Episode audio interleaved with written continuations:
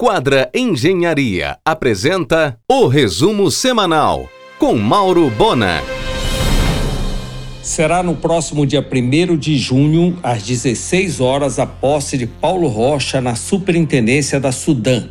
Vários ministros de Estado estarão em Belém para o evento. A Ileia em Castanhal e o grupo Watanabe do frango americano em Santa Isabel passam por conflito societário, em ambos os casos já judicializados. Começará no início de julho a operação assistida no aeroporto de Valdecans, período em que atuarão juntas a Infraero e o consórcio Novo Norte. A Petrobras não pagou ainda a empresa Bran, contratada para operar os seis supplies de alta tecnologia aportados em Belém desde novembro passado. Vieram para operar o simulado da margem equatorial, agora sob um grande debate político. A partir de hoje, tanto Formosa quanto Líder colocam suas disputadas barraquinhas de guloseimas juninas para funcionar. Parece que Alexandre de Moraes condenou o adoçante. Viva o açúcar, viva São João. Combate ao garimpo ilegal. A partir de 3 de julho, todas as operações de compra e venda de ouro terão que adotar a nota fiscal eletrônica, assim como o selo da Casa da Moeda. A medida visa dar agilidade ao processo de fiscalização. Estimativa de Raul Jugan, presidente do IBRAM. Somente no Pará existem 90 mil garimpeiros e no Brasil todo cerca de 500 a 600 mil.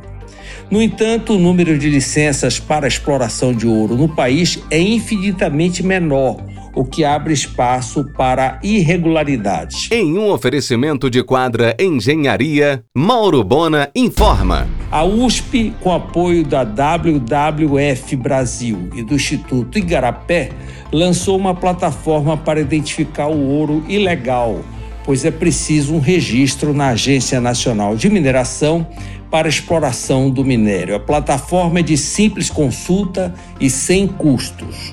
A Polícia Federal trabalha para concluir até o final do ano o mapeamento dos tipos de ouro existentes no solo de diferentes regiões do país, para montar uma espécie de ouroteca. Esse banco de dados poderá identificar, por exemplo, se uma joia ou uma pipita vieram de uma terra indígena ou de uma área de exploração legalizada. Em um oferecimento de quadra Engenharia, Mauro Bona informa. Nesta segunda, no argumento, o advogado Roberto Scherfan falando sobre direito digital. E o empresário João Gomes de Souza sobre mercado de seguros, às 23 horas, na RBA.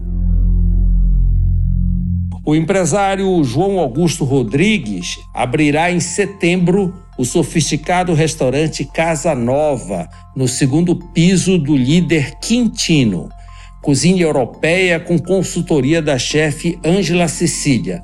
Serão 140 lugares em projeto de Perla e Júnior. A Tudo Conveniência Blue Fit na Conselheira em Batista Campos vão funcionar 24 horas. A Tudo estreará a sua primeira loja no perfil Empório. O empresário Raulzinho Aguilera acaba de participar em São Paulo do APA Show, o maior evento supermercadista da América Latina. O executivo Leandro Albuquerque, com passagens pela Serpa e Ambev, assumiu a gerência comercial do Bosque Grão Pará. Depois que o Banco do Brasil renovou o contrato de locação pelo valor mensal de 318 mil reais do prédio de 11 mil metros quadrados que ocupa no início da Presidente Vargas, pertencente ao fundo do Banco Votorantim, apareceram várias propostas de compra do prédio, que inclusive está à venda por parte de empresários paraenses. Todas as propostas passam de 26 milhões de reais. O consultor Maurício Azevedo é credenciado do Votorantim em Belém. Em um oferecimento de quadra Engenharia, Mauro Bona informa. Nesta segunda solenidade de formatura da primeira turma de Direito da Finama e também a segunda turma de Odontologia. Ambas ocorrerão no Teatro da Estação com participação da Orquestra de Câmara da Finama. O paraense Castilha Idiomas inaugurou franquia em Fortaleza. Já são duas no Ceará e 14 no Pará. O Castilha oferece ensino de seis idiomas.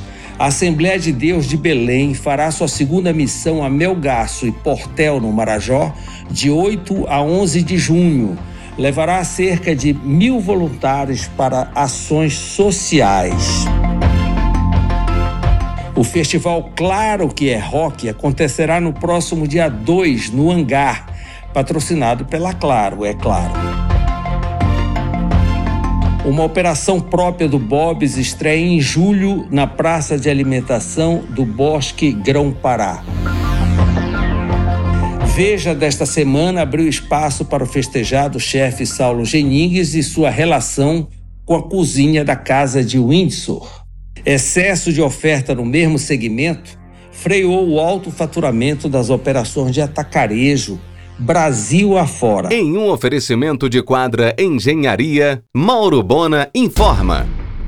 A Chopper entra no Pará através de Ananindeua com seu centro logístico em um empreendimento do empresário Fred Bitar, com intermediação da Fiala Imóveis.